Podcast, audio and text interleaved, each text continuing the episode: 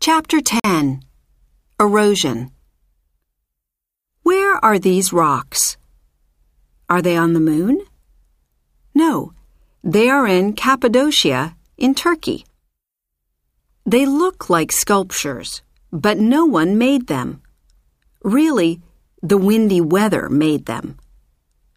These rocks are not very hard. The wind blows on them and very slowly changes them. When the weather changes Earth in this way, we call it erosion. In the Colorado River in the USA, erosion began about 20 million years ago. The river moved over the rock and slowly broke it. Sun, cold weather, and wind broke the rock too.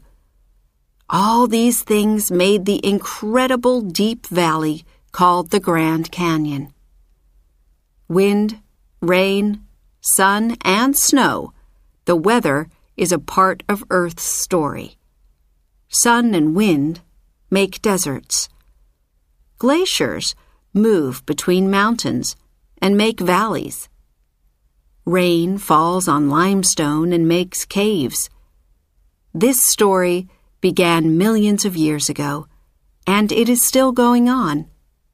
What an incredible story it is.